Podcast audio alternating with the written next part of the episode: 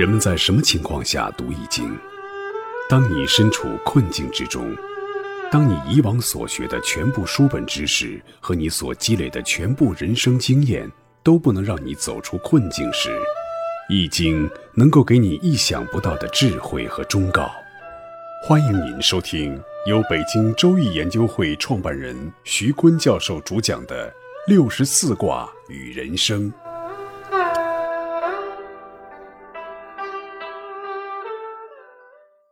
亲爱的听众朋友，大家好，我是北京周易研究会创办人徐坤。今天我带您走进周易殿堂，主讲六十四卦与人生。听众朋友们，大家好，我是林雪。上一讲呢，我们由怪卦的九三爻辞讲到了一个非常有争议的人物郭沫若。很多人都说郭沫若是一个非常没有骨气的人啊，像墙头草一样随风倒。但是我们从九三爻辞去分析他的行为，才发现，其实，在那样的一个环境背景下，想要独善其身是非常难的。他的选择具有时代的背景意义。郭石英是郭沫若和于立群所生的第二个儿子，也是他儿子当中最有才华的一个。在六十年代初呢，郭石英组织了一个 X 诗社。为什么叫 X 呢？他们对这社名的解释是：X 代表未知，代表十字架、十字街头。当时呢，郭世英就觉得人不能完全追求物质，我们要去追求理想，追求个性解放。也是在 X 诗社内部发表了很多的言论和文章。后来诗社被定性为反动组织，北京市委报送了一份反映北京市高等学校三反情况的简报，当中就把他们称之为个别的人与严重敌特分子相提并论。这会儿郭世英才十几岁，还上中学呢呀，这个大帽子真是。碍于郭沫若的地位呢，上级部门对郭石英就从轻发落了，让他退学去农场劳动。那么在劳动的过程中，郭石英也不再对哲学问题感兴趣了，而是开始学习怎么培育棉花，投身农业了。后来呢，他回到北京以后，就考入了农业大学，继续深造。本来这也是挺好的一个结果，但是没想到文革开始以后，六八年的三月，郭石英被非法绑架了，并且私设公堂。就是要逼他招认五年前的这起旧案，就是关于 X 诗社的事件，想要揪出所谓的背后更重要的人。郭石英因为忍受不了这种非人的折磨，从关押他的三楼房间里面破窗而出，跳楼自杀。这一年他才二十六岁。而在此之前呢，郭沫若的另外一个儿子，二十四岁的郭民英也是自杀身亡。郭民英在音乐方面有很高的天赋，考上了中央音乐学院，学的是小提琴。有一天呢，他将家里的一个盘式录音机拿到了班上面，和同学一起欣赏古典音乐。本来是有助于增进学业的好事儿啊，结果却说他是炫耀资产阶级生活方式，宣传所谓的扬名古。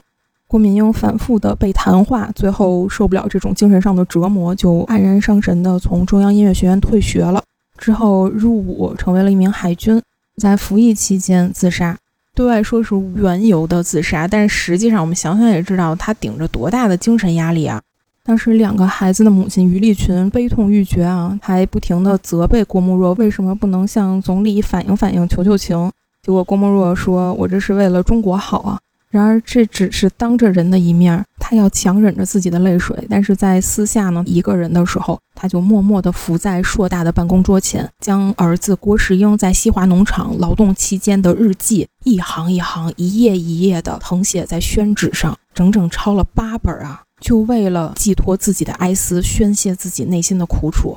这个画面让人想起来挺心酸的。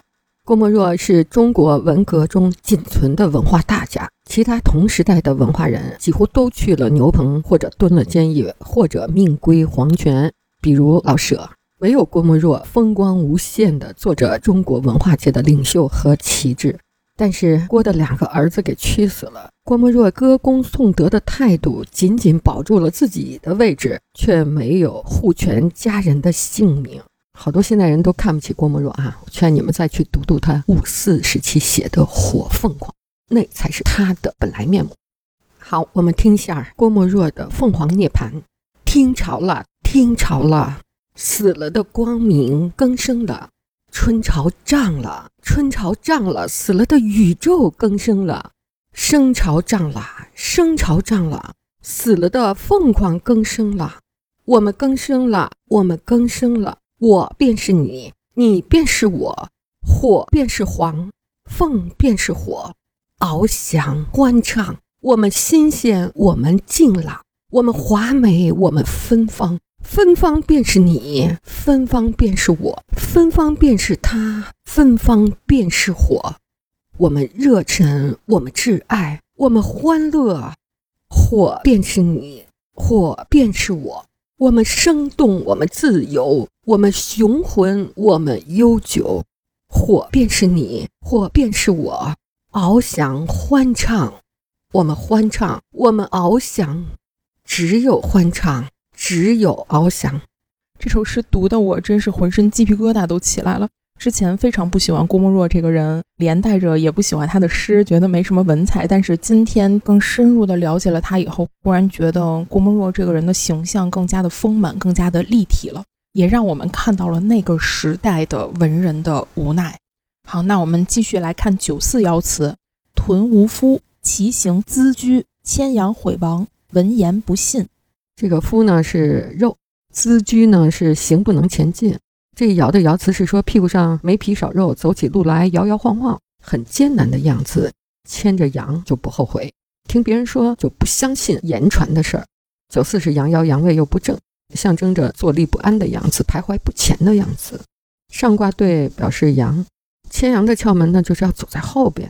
你要走到前面去拖羊，羊就不会前进，所以跟着他们，就像羊摇也和羊同音啊，就一摇一摇的往前走，跟着这羊摇走，就不会后悔。再来看九五爻辞：线路怪怪，中行勿咎。箭路是指两种植物，箭呢是指马齿苋野菜的一种，枝特别多，容易脆断；路呢是指草鹿，是一个阴气很旺的植物。阴气旺也是容易脆断。他描述的画面取此象的象意，就像剑路那样保持中庸，就可以保持无过错；否则就容易脆断。已经走到九五了，就会毁于一旦。九五呢是阳爻，阳位得正，又居尊位，是怪卦的主爻，也是决断最上位的上六的小人的主角儿。九五与上六距离太近了。他在寻觅机会，小心靠近。这上六代表着黑暗小人，旧制度旧君主。那九五呢，就得拿捏着自己的分寸，像见路草一样，小心谨慎，防脆防断一样。虽然阳爻从初爻到五爻又开始渐进走到了六爻结阳这一步，已经到了千年之大变的境界，还差一步了。但是决心决断。决绝千年的历史大方向是不会犯什么错误的。五个阳爻，阳气极盛，光明极强，为什么要小心翼翼呢？这个说啊，黑暗你不知道它在哪儿，它无所不在，也许在百姓的习惯中、行为方式中，在人们的心里。所以呢，阴爻它不在明处，在暗处。五个阳爻都难以与之对衡，弥散在无处不在的这种黑暗势力。上六爻辞：无号。中有凶，上六阴爻要被决断，这个小人要被除去了。在被穷追不舍的情况下，于是呢，他也没有挣扎之力了，最终都是凶的。上六是阴爻阴位，是当位的，但是不中正。在讲九三爻的时候，它和上六是对应的。九三是阴爻阳爻阳位也当位，但是也是不中不正的。这两个上六和九三阴爻相应。但是又互相不支持、不援应。表面上看去，九三和上六假装相对应，这是位置所限。但是上六处于外卦之中，此地是穷怪的地位。五个刚爻一起逼来，与上六代表的那些黑暗啊、旧制度啊、一些千年的不良的习俗一起决一雌雄，旧制度一大革命的画面。所以这上六啊。旧支灭亡已经不可避免了，所以连哭都来不及就被解决掉了。这个怪卦说了一个看不见的历史之手在拨弄现实的一个画面。我们在爻辞中曾经提到的那些良好的制度，比如控制通胀、教育机会、有机治理、契约执行、无贸易障碍、资本投资机会、无腐败、低暗杀率风险、开放的货币兑换、私有产权的保护、法治和资本的流通无阻。这些良好的制度都能使国家富有，但是这些良好的制度不是天上掉下来的馅饼，随便砸在哪一个国家、哪一个民族的头上，也不是在地球各处任何一个地方随机开花的随机变量。我们改革开放都四十多年了，现在我们想在缺乏良好制度的国家快速的将其建立，就必须了解良好制度起源的历史。这个过往出现的良好体制及其背后都有一个长长的历史链条。如果我们到目前为止也没有建立健全这些良好制度呢，那么在我们民族的背后也有一根长长的历史链条在拨弄这个现实，使之建立不起来。那只几千年前在左右历史的这只手，至今还在左右着我们今天的社会。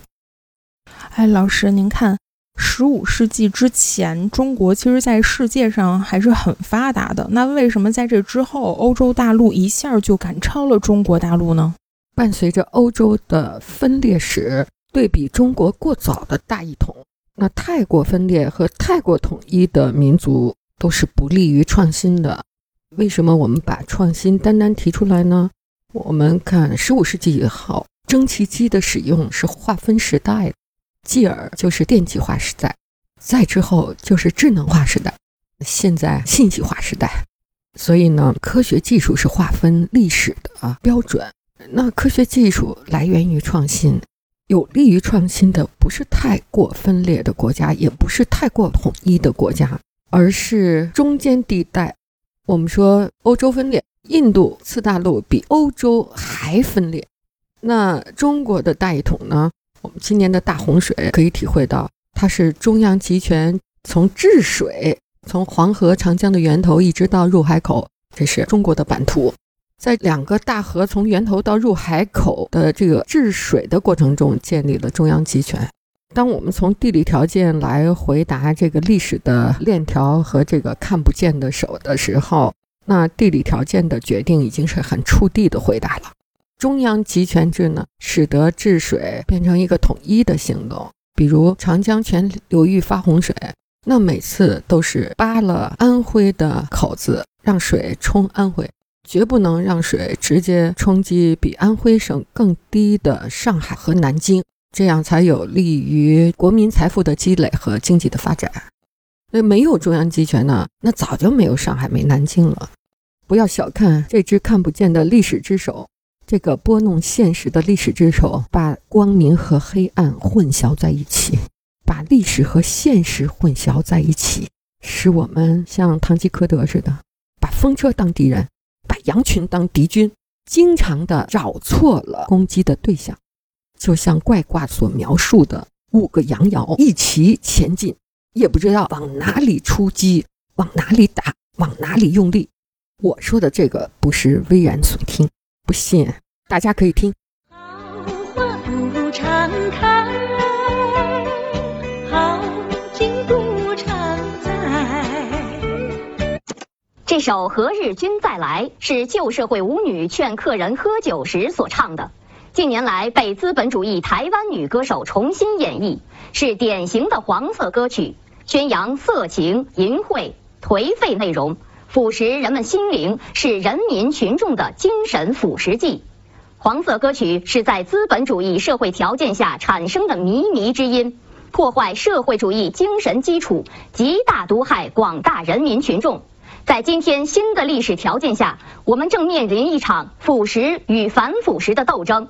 为建设我国社会主义精神文明，必须消除一切黄色文艺的影响，黄色歌曲更不例外。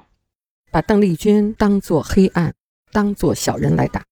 老师，其实这都不算是最可怕的，最可怕的应该是文革直接导致全世界最大国家的教育体系在少数领导的错误的指令下被关闭了五年之久。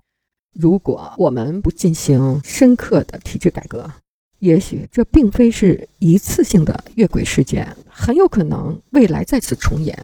我们更担心的是这样的事情发生。应该说，现实不是软陶，可以在人们手中随意塑造。当然了，人心也不像钻石，永远能够保持本色。法兰西都第五共和国啦，经过了多少次反复啊？现实被这只看不见的历史之手拨弄着，每个个人如何表现呢？各位听众朋友，本期论题由北京周易研究会创办人徐坤教授亲自答疑。